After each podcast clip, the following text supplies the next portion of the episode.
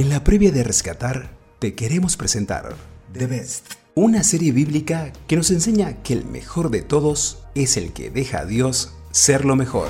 Todo es posible. The Best, con Javier Abdala, presentado por El Canto del Gallo. No has perdido una batalla, no has perdido una batalla. Día 4. Daniel, el MVP de Babilonia.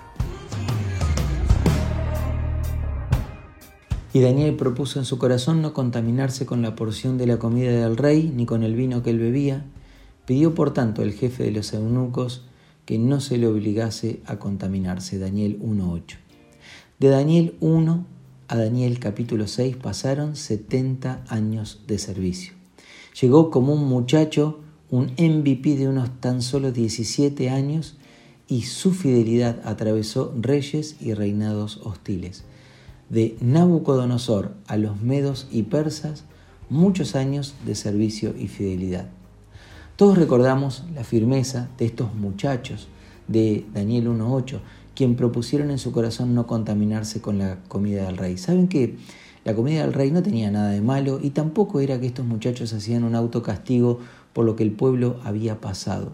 La firmeza viene de que esta comida era ofrecida antes a unos 70 ídolos.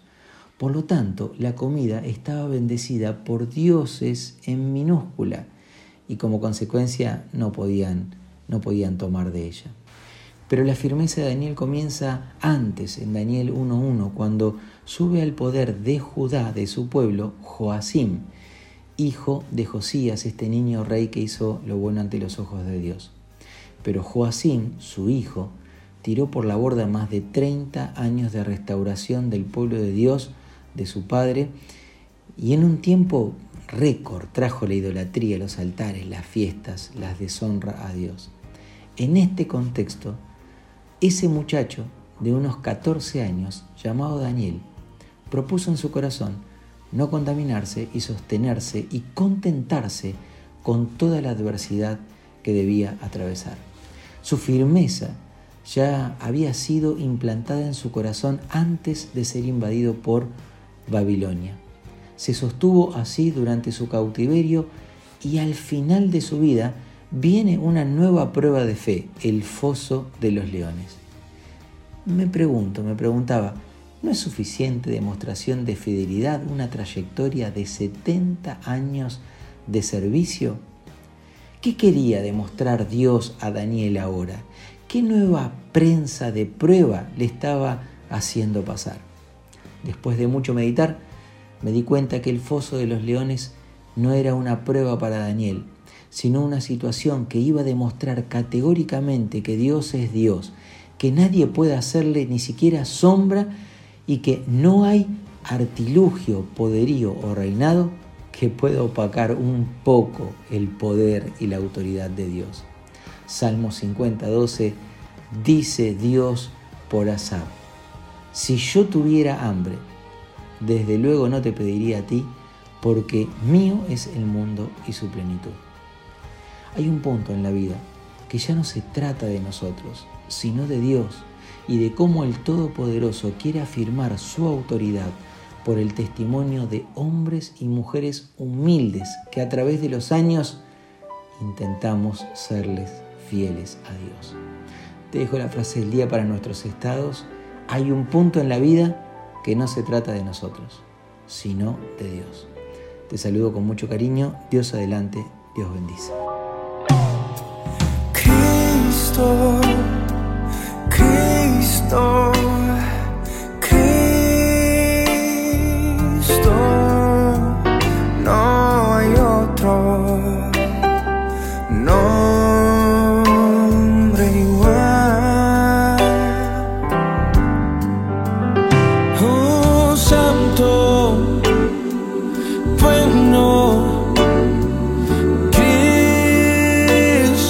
Jesús, Maestro y Salvador.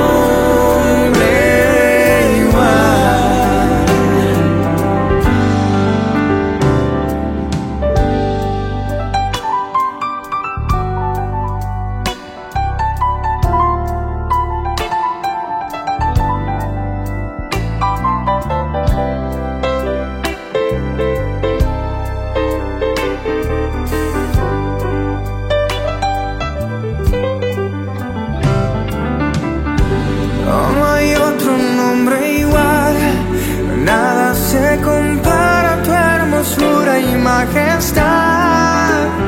Mi Cristo, mi Señor.